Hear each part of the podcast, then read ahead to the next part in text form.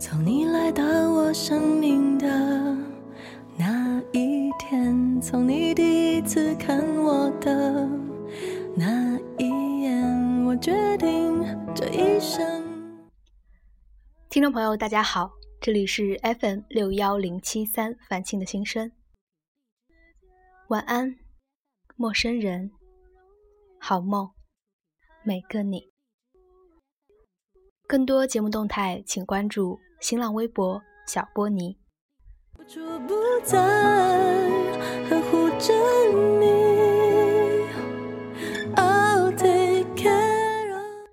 又到了晚安暖文的时间了。在分享今天的文章之前呢，小波想要先和大家说一件事儿，内容呢是关于电台活动的问题。第一个活动呢，是小波想要制作一期电台的片头，需要每一个听众你的参加。参与方式很简单，发送语音：“我是谁谁谁，我在哪里，我在听反清的心声，我喜欢凡凡的什么。”一个词或者一句话都可以，发送至邮箱幺七九六五四零零八 @QQ 点 com。就有机会让你的声音出现在每一期的节目里哦。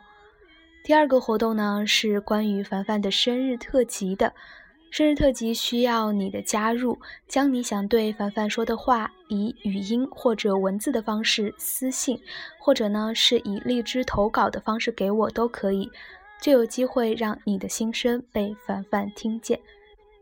这两个活动呢，都非常欢迎听众你的积极参加哦。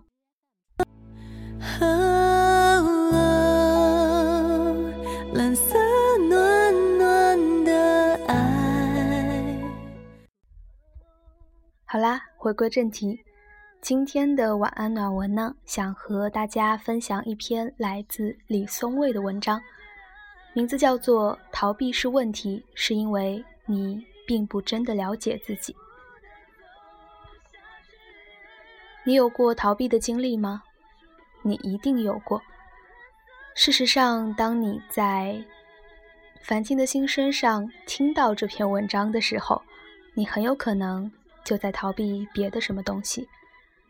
这篇文章听完之后，你还会听到下一篇，会看看新闻，会点开一个游戏玩两把，会听歌。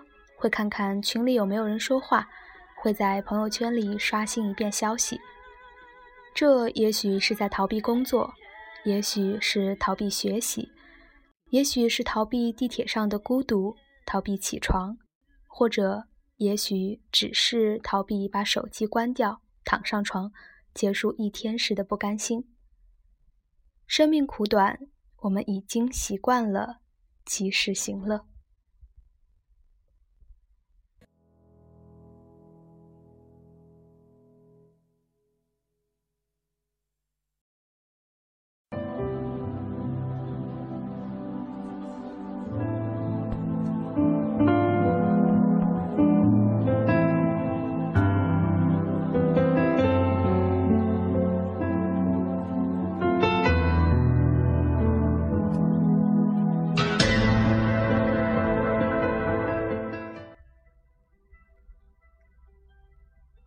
有一个人给我发信，说他已经延期毕业好几年了，写不出论文。他每天都在疯狂的玩游戏。这件事儿倒不稀奇，稀奇的是他玩的游戏只不过是《红星大战》。同学们，这已经是二零一六年了，成千上万次的《红星大战》。《红星大战》是还不错啦，但是他已经快要玩吐了。一听到发牌的声音就恶心，但是每一局结束，他还是要点开下一局，每一局都很痛苦。游戏早已不能提供一丁点的乐趣，他只不过是不想写论文。他很清楚现在应该写论文，可他就是这么的不想写论文。他沉痛地说：“我的个性太懦弱，总是在逃避问题，逃避。”这两个字太沉重，也太轻巧了。我问他：“你逃避的是什么？”他大概觉得这是一句废话。写论文啊，写论文太痛苦了。可是谁规定他必须经历这样的痛苦呢？我回了一封信，作为大学老师，说了几句政治不太正确的话。我说：“如果你真的不适合科研，要么就放弃算了，不就一张文凭吗？你是一个自由的人，你的人生还很长，有很多种不一样的活法，没必要把自己困在这里。”他过了很久才发来回信。他说：“李老师，这些我都想过，但是我做不到。学习这件事儿，我坚持了这么久，必须再坚持下去。坚持下去，总有一丝希望，对父母亲都有交代。这么多年，我撒了一个大谎，现在没法回头了。”他真的是在逃避写论文吗？不是，他真正逃避的东西，他知道，却不能说出口。年前的时候，有一个项目在国内招募工作人员，项目的主持人是个外国老头儿。几年前在中国，我们打过交道，他给我发信，问我有没有兴趣参与，要花不少时间，报酬不高，但可以学很多东西。我很喜欢这个老头儿。他的邀请对我来说真是莫大的荣幸，当然有兴趣。老头很满意，回信给我一个报名链接。我报了名，有一个例行公事的视频面试。面试的时间可以自己选择，我定在了月底的某一天，因为有时差，所以是一大早的面试。我选这个日期是因为前一天刚好学校放假，我猜第二天心情会超级好，什么事儿都没有。同时呢，生物钟又还没有进入假期模式，导致难以起床。面试结束还可以再睡一个回笼觉，这个安排看上去相当完美，对不对？然后大概只过了两个星期吧，放假的当天晚上。我和几个同事一起去庆祝工作告一段落，吃饭、聊天、喝酒，玩到很晚回家，开开心心的躺到床上，一觉睡到大天亮。对我们狂欢时还说，反正明天可以不上班。你可以想象那时天光大亮，我心满意足的睡饱起床，打开手机，抱着随便刷一刷的心情。忽然发现好几条错过的视频邀请，好几通来自国外的未接来电，还有好几封措辞困惑的邮件的那一刻，我是何等的震惊和自责。故事还没有在这里结束。反应过来以后，我立即行动，尽我所能的采取补救措施。很快，我就跟面试官取得了联系，道歉，解释原因。并且厚着脸皮询问还有没有第二次机会。他接受我的道歉，但是关于第二次机会，他说必须内部讨论之后决定。几天之后，他再次联系我说：“恭喜，你可以有第二次机会。”我千恩万谢，重新定了一个时间，是在大年初六的早上。我知道你在猜什么，不，当然不会了。那天我和家人在外地度假，但是我怎么可能再重蹈覆辙？我提前几天就上好了闹铃，用两个手机，还事先测试了酒店的网络质量，确保视频通话可以稳定进行。事实上，最后进行的相当顺利。我准时参加了面试，面试表现也 OK，面试官当场表示可以通过。然后一切都进行的顺理成章。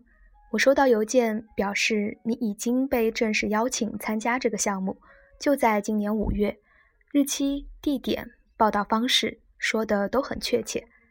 我我踏实了。直到若干天后，我收到面试官的邮件，问我为什么拒绝了邀请。这时候我再回去看当时的那封 offer，发现最下方醒目的标注着。我发誓，第一遍看的时候绝对没有看见这行字，或者看见，但是被我忘了。如果你接受这个邀请，请在一个星期内回复本邮件。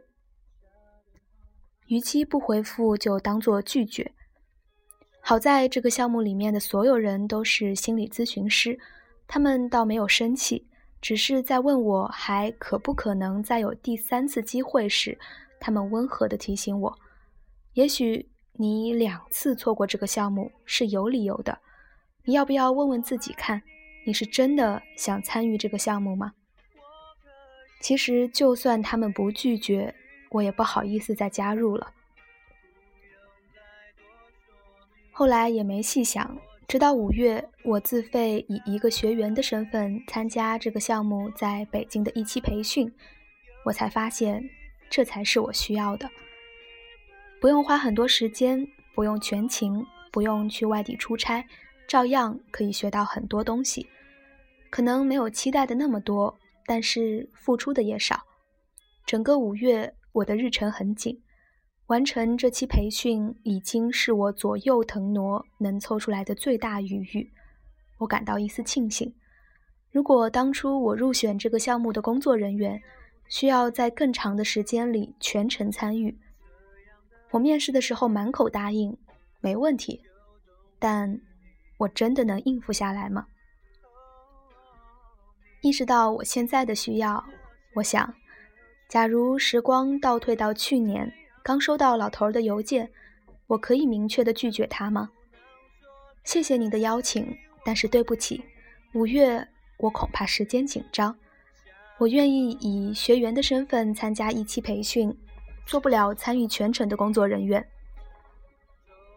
这么想的时候，我忽然意识到真正的困难在哪里，倒不是真的多么希望能从这件事里获得什么，而是我跟老头的关系。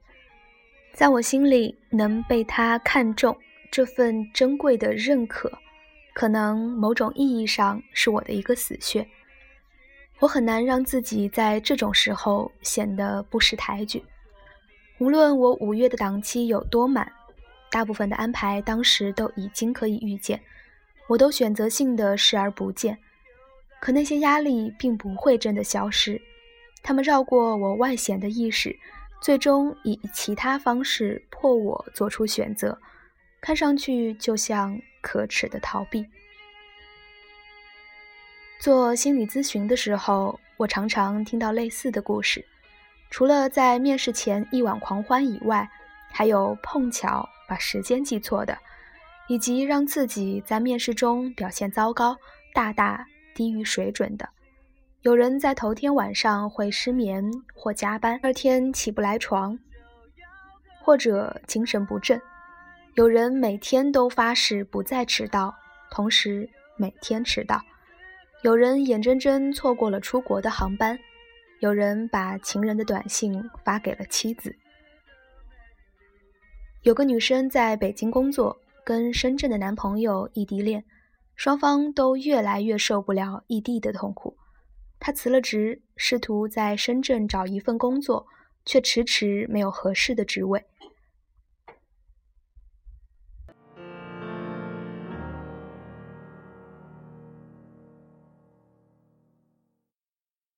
我不介意你慢动作，也不介意这次先擦肩而过。吃一人份的饭，杀一人份的晚，真的我并没有觉得孤单。啊啊，光一人。两人的耐心都到了极限。最终因为一件小事吵架分手。第二天，他收到了深圳的录用通知。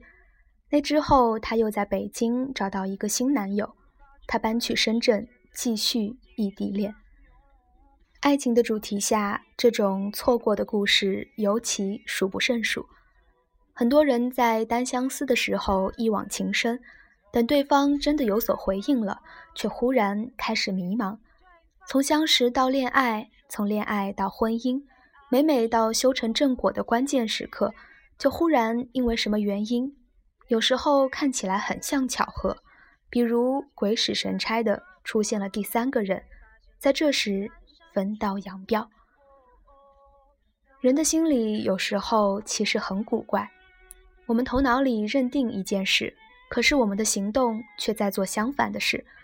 头脑永远是理智的声音，无论是我要把这件事做好，最好答应他的要求，必须毕业，应该跟这个人生活一辈子，他们听起来都很正确，我们深信不疑地听从他们。除此之外，不可能有更理智的选择，但往往他们并不是我们全部的想法。也许等一等看，也许事情还有另外一面，也许我们并没有那么喜欢。我们越是深信，就越是没办法听到这些不同的声音。我们并不真的像我们以为的那样理解自己。理智的部分没有办法解释这一切，有时候我们会很着急，我自己怎么会管不住自己？我们可能找一些奇奇怪怪的理由开脱自己，或者责怪自己。有时候我们会把它叫做逃避，明知正确而不敢做，把它变成单纯的勇气问题。有时候我们干脆说自己生病了，现在没法写论文。是啊，我有拖延症。说到心理疾病，是最近一百年的一大发明，而网络时代又极大的丰富了这一发明。年轻人几乎可以为自己的每一种行动找到对应的症：选择焦虑症、尴尬症、长期承诺回避症、爱无能症、三次元恐惧症、晚睡强迫症。很多年前，人类对这些行为没有那么方便的名称。他们不得不直面自己的内心，现在只需要直面医生和诊断书就足够了。我上课的时候经常讲一个例子，是一个真实的案例。他有电梯恐怖症，不管多高的楼，他都宁愿走楼梯而不是坐电梯。他的理由是电梯有出事故的风险，他查过资料，认为这个风险的概率极低，但是没有办法彻底避免。我告诉他，他的想法完全正确，存在那万分之一的风险，所以不坐电梯对他来说是更安全的选择。可是他看着我，表情反而更加困惑。在他的生活中，所有人都在嘲笑他胆小，试图让他承认风险并不如他想的那么大。那些声音如此强烈而一致，以至于他真的以为自己跟正常生活完全脱节了。他在心理疾病的作用下，错误地逃避了一种正常人习以为常的生活方式。不坐电梯的话，生活中会有很多麻烦。他试图站到他们的立场。没错，坐电梯确实会很方便。我告诉他，但是你要看到，他们也会面临更大的风险。你的研究是对的，风险没有办法彻底避免。这个来访者更加不知所措了。你说的都是我心里的想法，可是那不是病态的吗？或许在诊断书里，这的确符合病态的某种条件。一些病理机制的讨论也会将走楼梯界定为逃避行为，因为逃避，所以他永远没有机会认识到坐电梯其实没有那么可怕。但是这种划分，除了将大众行为作为正常的参考系，又有什么更理直气壮的依据吗？每天甩开双腿上下楼梯，为什么不可以是现代生活的一种选择？这种选择自有它的道理，只是不符合大众以为正确的道理。你想要方便，就要牺牲一点安全；想要安全，就要牺牲一点方便。我的来访者考虑了两个星期，还是决定通过暴露疗法克服他对电梯的恐惧。他要选择更大众的生活方式，并且提高自己对风险的忍耐力。其实，他是否决定改变，对我来说并不那么重要。我当时刚开始做咨询不久，对效果本就没有多少期待。让我觉得有点震动的是。我看到他在那个时刻眼睛里有光，因为他知道他可以这么选，也可以不这么选。他的行为不再被当作逃避，而是在安全与方便之间博弈的一种选择。如果你还在看这篇文章，如果你想要你逃避的那些东西，你也许会意识到，我们逃避的往往不只是那些东西看上去本身，更是逃避这样一个事实：我们永远拥有选择的自由。每一次逃避都有我们隐秘的偏好，或者不如说，我们逃避的是藏在“逃避”这两个字之下，我们所不愿真实面对的内心。你知道自己想要什么，只是要花很久才能相信这一点。我经常遇到一些大学生，他们似乎从来不怀疑现在的生活，后面又只是在翘课、抄作业。和打游戏中昏昏欲睡的去混那一纸文凭，看上去并不快乐。要到很久很久以后，其中一些人才有勇气去承认，其实他们也没有那么喜欢上学，或者喜欢当时的专业。但是时过境迁，有些选择错过了就是错过了，明白这一切也没有用。回到当时，他们并非不清楚自己的状态。但就像我面对老头的邀请而无法说出的拒绝一样，有些想法在头脑中一闪而过，就被盖上了逃避的戳。那怎么可能？我们在心里训斥自己，怎么能因为一点困难就放弃一切？先逼自己以一种勉强的姿态应承下来，仿佛这就不是逃避一样，是喝一点酒，晚一点入睡，以便把第二天。睡过头，我不知道这个社会是不是真的存在所谓主流的意志？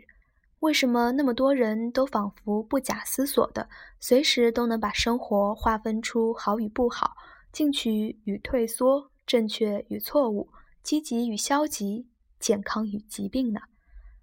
他们整齐划一的目光是如此强大，以至于很多人无法允许自己质疑一下。当真吗？那个东西，学位也好，钱也好，事业也好，婚姻也好，子孙后代福寿满堂也好，是很好。可是，它当真适合我吗？我要得起吗？我快乐吗？我的人生当真在得到它之后就会变得更有意义吗？我想，生活本身如果是自由的。就无所谓什么东西非争取到不可，自然也就无所谓逃避。所以，当我们用“逃避”这个词的时候，我们已经在预设生活没有那么自由。我们盼望得到一些东西，却又事与愿违。我们被指引往一个方向走，同时被另一种力量拽住了脚步。两股力量之间是巨大的撕扯和焦灼。既徒劳地说服自己，也恨铁不成钢地憎恨自己。现在没法回头了。玩红星大战的人说：“但我们都知道，想回头和没法回头的力量，都来自我们心里。这时候，我们逃避的是自己。”好了，故事分享到这儿，本期的晚安暖文也要和小伙伴们说声再见了。晚安，听众你，我们下期再会。